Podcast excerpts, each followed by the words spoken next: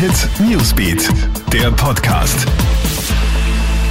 Guten Morgen, ich bin Tatjana Sickel vom Kronehit Newsbeat und das ist der Kronehit News Podcast. Diese Themen beschäftigen uns heute früh. In den USA steigt die Zahl der Toten in Zusammenhang mit dem Coronavirus immer weiter an. Erstmals sind gestern mehr als 2400 Tote an nur einem Tag gezählt worden. Das ist trauriger neuer Rekord.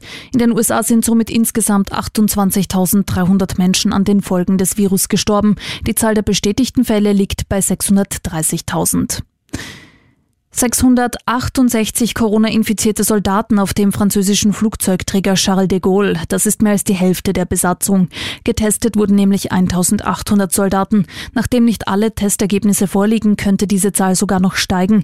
Die Besatzungsmitglieder werden nun für zwei Wochen isoliert. Unterdessen sinkt in Frankreich die Zahl der Intensivpatienten. Die Zahl der Infektionsfälle ist aber wieder gestiegen und zwar auf über 106.000. Über 17.000 Menschen sind in Frankreich an den Folgen des Virus gestorben gestorben. Ein Blick zu den aktuellen Zahlen in Österreich. Landesweit wurden 14.350 Menschen positiv auf Corona getestet.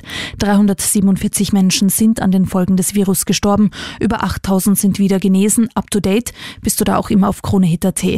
Und in Österreich werden die Uniprüfungen nicht verschoben, sondern sollen in Zukunft online abgehalten werden. An der WU Wien beispielsweise braucht man für einen Antritt einen Computer inklusive Webcam und eine stabile Internetverbindung. Auch mündliche Prüfungen sollen online online abgehalten werden, so etwa bei der Uni Wien. Damit nicht geschummelt werden kann, sollen die Fragen von den Professoren entsprechend umformuliert werden. Das war's auch schon wieder up to date. Bist du immer im Kronehit Newsbeat auf Kronehit.at und natürlich in diesem Podcast. Kronehit Newsbeat, der Podcast.